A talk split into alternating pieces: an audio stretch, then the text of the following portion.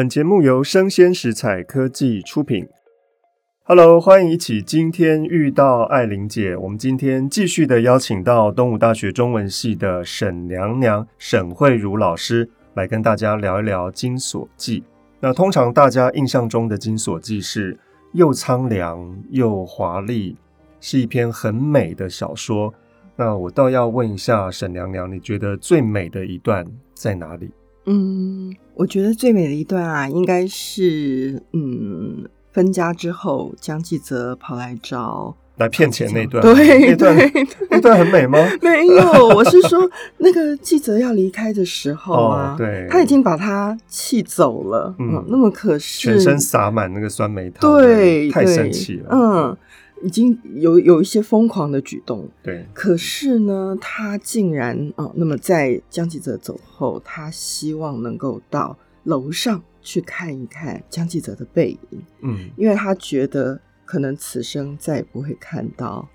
那么，而且呢，在这一段里面啊，那么他说，无论如何，他从前爱过他，他的爱给了他无穷的痛苦，但只有这一点就使他值得留恋，嗯，所以。呃，他到那上面，他还有提到说，他要他就得装糊涂啊。他本来很后悔，嗯，可是为什么又要这样戳穿他呢？嗯，后来他想想，人生在世不就是这么一回事吗？嗯，到底是真的还是假的？嗯，那他上了这个楼啊，那么看一下他离开的那个背影啊，那嗯，这一段呢，我觉得当下的心境。非常的苍凉，嗯，而且那个望背影的那个部分，感觉上就是从此，也许我再也不会看到这个人了。对对，但这个是最后一次了。嗯，而且这个人可能就是我此生唯一爱过的一个人。对对啊，好凄惨哦！是啊，他居然用眼神去拥抱那个身体。嗯、对，我也觉得这段最美，尤其是这段最后面，他到了窗前，揭开了。楼上的窗户的小绒球的墨绿杨式窗帘，嗯，继泽正要往弄堂外面走，长衫搭在背上，嗯，晴天的风像一群白鸽子钻进了记者的纺绸裤褂里去，哪里都钻到了，飘飘拍着翅子。我觉得那个白鸽在衣服里面想要展翅高飞，但是被局限住了那种感觉，对，我觉得太美了哦，有一种。欲望不得宣泄的痛苦，嗯，嗯，那而且白鸽在这里呢，也影射到曹七巧会把他自己的情欲转移到他的儿子长白的身上，因为他叫他儿子叫白鸽，白鸽，对对，对，嗯，好，好，其实呢，呃，这一段会有非常丰沛的欲望的描写，但是它的描写却是很内敛的啊，嗯，那其他还有没有一些段落，沈娘娘觉得？也是跟出不去的情欲是有关系的。嗯，我觉得有一段蛮那个感受蛮深的哦。嗯、那么就是呃，他曾经试图要去摸这个江继泽的腿，对对，嗯，他没摸过健康男人的大腿，对对，嗯。那这个部分其实前面好像他们两个就已经有一点这样的互动，比如说江继泽、嗯、呃触碰到他，嗯，触碰他的脚，嗯，嗯那。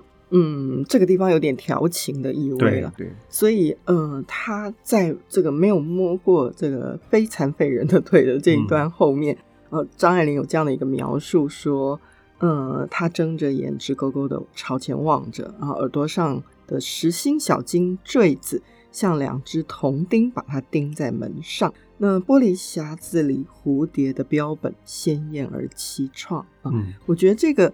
蝴蝶标本感觉好像就是一个被定死的生命体，对，那嗯，感觉就是一个情欲出不去的，嗯，那么这样的一个苍凉的一个感觉，漂亮但是已经死掉了，嗯，对对，那这也就暗示了曹七巧到这个时候好像已经死掉了，因为他唯一能够有情欲出口的江记者都拒绝他了，对，对，那他人生还有什么希望呢？是啊，对，好，这里有情欲描写哈，非常的好。嗯那另外还有没有其他的段落，也是跟出不去的欲望是有关系的？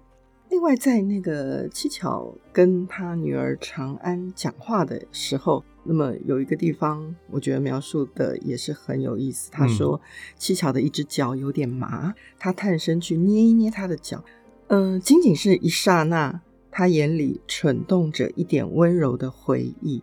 哦、他忆起了那个想要他钱的男人，就是江记者嘛，对。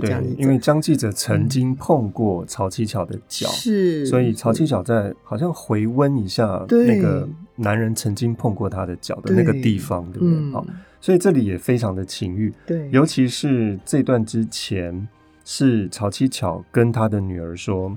男人碰都碰不得，所有男人都是想要我们家的钱，钱对，所以你一定要守住我们家的钱，嗯，因为你娘这些钱是不容易得来的。嗯，所以这里是非常强烈的冲突，金钱欲跟情欲之间的冲突。其实一般人是可以让这两个欲望得以平衡的。嗯，曹七小是只能够择一。嗯，所以他选择了金钱，他势必就要把他的情欲给截断掉。对，那同时也。教导他的女儿说：“你要把这个截断掉。”所以后面他就让他女儿居然裹小脚了。是。好，《金锁记》里面还有一个非常重要的讯息是曹七巧的服装啊。嗯，在《金锁记》里面，他换了五套服装。张爱玲曾经说过：“服装就是一个人的戏剧。”所以张爱玲。当然不会错过去用服装来刻画曹七巧的机会。那这五套服装，娘娘有什么观察呢？嗯，我记得她好像在一个回忆里面有提过，她自己以前上街买菜的时候，呃，结婚前，嗯、对对对，穿的是蓝下布衫裤啊。那这个是一般的穷人家女子，嗯，呃、会穿的衣服，对，就粗布衣裳，嗯。后来好像呃嫁过来之后，呃她第一次出场的时候就不一样了，对，对，就是一个色彩非常鲜艳的穿着打扮。嗯，她穿什么？嗯，这套服装呢，就是窄窄的袖口里垂下一条雪青洋皱手帕，然后下身上穿着银红衫子，葱白线香滚，雪青闪蓝如意小脚裤子，这样子的一个穿着描述是。好像颜色太多了，是又有蓝，又有红，又有绿，绿，还有白，这好像不太好吧？以女性的观点来看，这套服装几分？嗯，不及格。颜色太多，对不对？嗯，对。而且女佣也说，这个时候已经不流行这种颜色很多的服装了。那大家闺秀们都喜欢穿比较素一点、比较高雅的。搭配对、哦，那可见的曹七巧她的美感，或是说她想要弥补她在江家的地位，因为连佣人都看不起她，所以她一定每天都要把很名贵的材料、很好的东西穿在身上，嗯、让大家知道说她是二奶奶。对对，嗯，那还有什么服装是有讯息的呢？嗯。还有就是，呃，要分家产的时候，啊，那七巧呢穿的是白香云纱衫、黑裙子啊，但是脸上像抹了胭脂似的。那这个描述也很有趣。嗯，这一天太重要了，因为是曹七巧幻想的生命的高峰，嗯、因为她之所以嫁到江家来，就是因为她要分钱啊，要等这一天。这个、对，这天 终于等到了，她老公死了，她婆婆死了，这天终于来了，对不对？所以。这么重要的服装，这套服装代表什么意思呢？嗯，当然它黑白，嗯，当然它是要带孝嘛，对，所以也不能，他还在守丧，对不对？是，对，嗯，所以黑白当然就是守丧的颜色。对，那另外我也觉得这个跟分钱有关，因为黑白分明或是锱铢必较，嗯，是现在曹七巧要做的事情，嗯，所以他。虽然脸红红的，很热切的想要分家，但是呢，其实他的行为却表现出他没有想要分，他一点都不在乎，他还迟到，嗯，让大家觉得说他没有想要分家的意思。是，好，这里情感跟理智又是分裂的状态。对，好，那另外还有没有其他的服装？嗯，另外就是，嗯，江继泽来骗钱的那个时候，对，这一天也太重要了，要揭发江继泽。嗯，他穿什么？他穿的是，呃，佛青实地纱袄子啊，然后系上一条玄色铁线纱裙，也就是呃黑色系列的服装。嗯，那这个黑色服装在这里可能有一些暗示，他一方面想要掩藏他的一个情欲吧。嗯，另外一方面可能也要给人一种。讳莫如深的、嗯、神秘感，对？我不想让你知道我家多有钱，嗯，我不想让你知道我田产房子有多少，对，你就不会来骗我的钱。对，那另外这个佛青还有这个铁线纱，哈、嗯，我觉得都有一种杜绝或者是压抑，嗯，或者是很重的感觉。嗯，我想这也是曹七巧分家之后，嗯，他的内心的外化，嗯，因为他自己可能也觉得说。他下半辈子不会有男人再接近他，嗯，啊，所以这套服装也可以是曹七巧的生命的刻画。好，最后还有一套最漂亮的这个一级一级走进 没有光的所在的这一套了。嗯，楼梯上铺着湖绿花格子七步第一啊，但他身上穿的是一件青灰团龙宫之。缎袍哇，龙袍，嗯，嗯，然后双手还捧着大红热水袋，嗯，热水袋就是红色的，对，嗯，可是这么光亮鲜艳，然后映着的却是嗯湖水绿的那个格子地板，嗯，嗯，然后再一级级走上没有没有光的所在，嗯，这感觉像是葱绿配桃红的那种红绿冲突的颜色啊。嗯那曹七巧怎么会变成一个男性的穿龙袍的角色？嗯嗯，我觉得此时此刻应该他已经觉得他掌控了一切，对，他已经变成皇帝了。对。然后张爱玲又说，同事房的眼睛里面就觉得他是疯了啊！怎么会在家里面穿龙袍呢？嗯、而且这么恐怖，像地狱来的侍者一样。嗯。那这个大红热水袋会给大家一种，它好像失温。已经失去了生命的感觉。嗯，另外，热水袋也是应该是十九世纪的女性，尤其是欧洲女性自慰用的东西，所以呢，嗯、当然也就呈现出曹七巧这个时候的情欲是完全的断绝的。嗯，好，那这些服装精准的刻画出曹七巧她性格的变化，我觉得张爱玲非常的厉害哈。嗯。如果这些服装真的反映在舞台上的话，嗯、应该是非常的华丽而苍凉的。因为这五套服装性格都各异，它能够表现出曹七巧不同年代当中的样子哦、嗯！我听说最近《金锁记》又要上演了，对，对京戏的《金锁记》，嗯，还是原班人马吗？嗯，几乎、嗯、几乎是原班人马，嗯，主角人物都是，嗯，嗯而且这个《金锁记》在四月初演出，它刚好是在一个台湾国际戏曲节吧，嗯，嗯这个这个系列里面，而且这个系列它的主题好像就是神妖。怪怪类的，哦，真的哦，嗯，那太准了，对，对真的非常的精准，啊、对对。好，《金锁记》的这个故事为什么会改编成为京剧呢？嗯，这个故事其实当初呃，王安琪老师在担任呃这个艺术总监的时候的一个策划，国光剧团对国光剧团的一个策划，那其实已经演出非常多次。而且也到中国大陆去演出啊，获得都是魏海明老师，对，都是魏海明，他他几乎是曹七巧的不二人选了，融化在他身体里，因为演到非常的呃精准，对，诠释这个人物，嗯。嗯，那呃当初要改编《金锁记》的时候也是很大的挑战啦，因为对京剧来说，呃，它算是一个现代剧，因为它里面的演员的穿着。是没有水袖的，而且是明初的服饰。嗯，但是呃，演下来其实完全没有任何的违和感。嗯，而且呃，京剧的元素在里面充分的发挥。嗯，嗯，跟原著小说里面这一些呃刚刚提到的色彩啦，嗯，服装啦，嗯，梦境啦，嗯，还有一些镜子啊、月亮啊这些元素。通通都融合在里面，嗯、所以他们的编导也是非常厉害的。对，我相信编剧王安琪老师一定是经过很多很多反复的修改，嗯、才修改到一个现在大家看到的样子。是，是。那我觉得这个剧本非常非常的厉害，嗯，当然也要配合导演的功力、嗯、啊。那依据沈娘娘的观察，这个导演嗯，怎么样把《金锁记》展现给所有的观众看呢？嗯。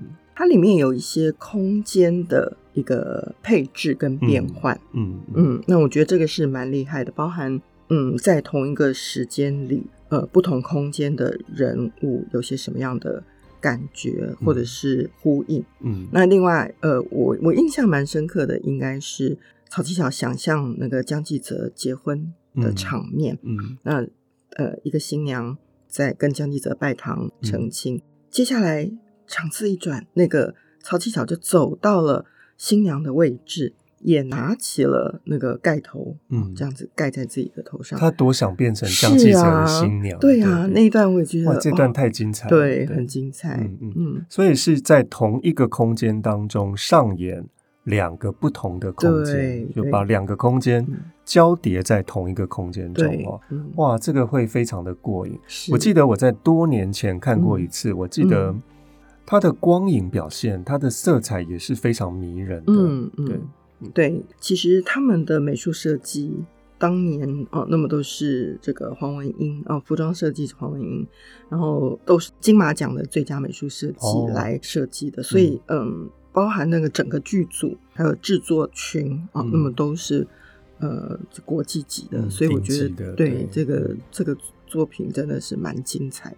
一般的观众可能很害怕京戏哈，因为平常如果没有接触的话，嗯、那沈娘娘一定是大力推荐，嗯，大家四月要进到剧场里面去看《金锁记》啊。嗯、那沈娘娘，嗯，怎么样让一般没有接触过京戏的人能够进到剧场里面去呢？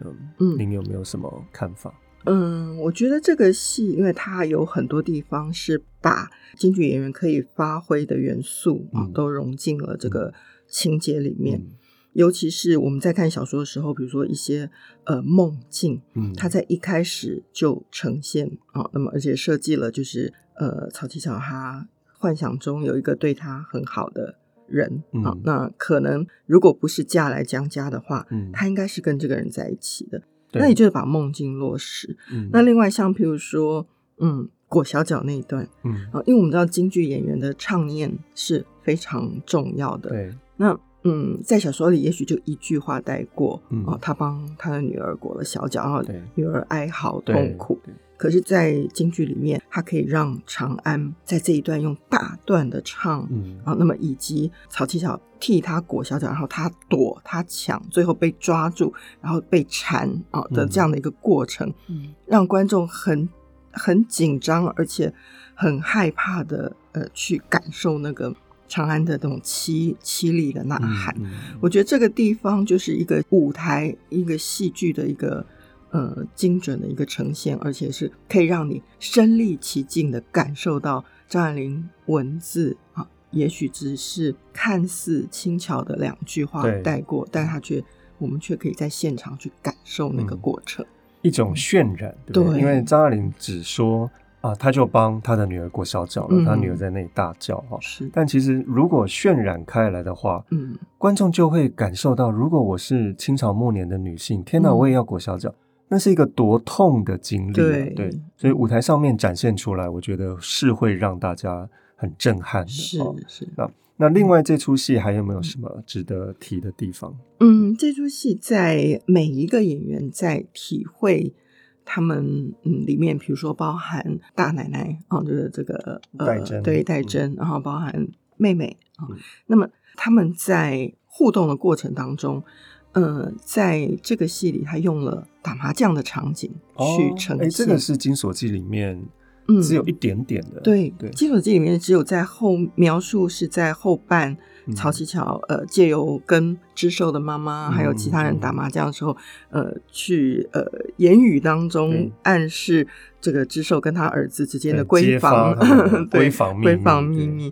嗯，那可是在这个京剧的《金锁记》里，它有两场的打麻将。哦，那么第一场就是把江家人跟曹七巧还有曹七巧跟江继泽的关系，借由四个人打麻将里面，比如说呃麻将桌上有呃这个一些互动，嗯，桌子底下也有互动，比如说用脚勾来勾去，对对对，嗯，另外还有呃用手去拿那个核桃，那因为在整个小说里面。核桃那个部分只是剥核桃，就是单纯剥核桃。对，就老奶奶要吃那个核桃粥。对，他这个就是把剥核桃，然后跟那个呃打麻将是又结合结合在一起。那呃用手去拿核桃啦，然后那个嗯这个曹七巧就说：“哎，什么呃这个就是江继泽跟他调情啊，就说嗯，嗯你拿来给我吃啊。”然后那个曹七巧说：“那我手就不脏吗？什么之类的。嗯”哦、那我就觉得，哎，这两段打麻将。而且是一种呼应，因为它是两个不同的方法。嗯，我们知道在京剧舞台上，其实很少用落实的，比如说真的有个麻将桌在桌上。对。那他的这一场第一场麻将就是真的用麻将桌，哦、那第二场是用虚拟的。嗯，刚好两个两个麻将场景可以做。实跟虚的一个呼应，嗯嗯，一个对照，对一个对照，一个表演的对照，对是，所以大家一定要进到剧院里面去看京剧的《金锁记》好，那你可以在心里面去对应一下，到底王安琪老师跟动了小说里面的《金锁记》，把它外化成戏剧化成什么样子啊？是，那想必是非常非常的厉害的。嗯，好。这个故事我们看完之后会觉得非常的禁闭哦，嗯、那种封闭感应该是很强烈的。嗯、尤其是小说的最后，嗯，曹七巧躺在他的鸦片床上面，嗯，感觉到全世界的人都不喜欢他的时候，他就在枕头旁边落泪了哦。是，那这种封闭的意象，就让我想到了无名氏的另外一个作品，叫做《塔里的女人》。这也是在一九三零年代，嗯、应该是四零年代哈卖到翻天的一个作品。嗯，我记得某一年在电视台有演出《塔里的女人》哈，我我相信沈娘娘经历这么多个年代呢，一定会唱其中的主题曲，对，叫做《塔里的爱情》，嗯、会唱吧？会，好像没有沈娘娘不会唱的歌。有好，我们就试试看塔里的爱情来描摹曹七巧一生当中禁闭的心情。我的爱情被你锁在眼睛里，连我的心都被你带去，我的泪。在相思最深处花落，再见你时候，缠绵如春雨。我的心事被你困在红尘里，再不能如此潇洒来去。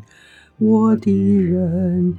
已不再属于我自己，为你而存在，用爱换被爱。你怎能这样辜负我的心，任意抛洒我的真情？我是你的梦中最亮的晨星。陪你在千万个黎明，你怎能这样辜负我的心，任意抛洒我的真情？我是你的梦中最亮的晨星，陪你在千万个黎明。为了你，我愿独唱那锁在心塔里的爱情。耶！那今天我们的今天遇到爱玲姐就在这里结束。《金锁记》真的是一篇非常精彩的小说，各位有空可以整篇的拿起来读。那我知道现在的高中课本呢有片段的介绍给大家，我觉得这样是不够的哈，因为一个文本是必须要完整，它没有办法支离破碎的读的。好，今天非常谢谢沈娘娘，希望我们再次的遇到艾琳姐，好，拜拜，好，拜拜。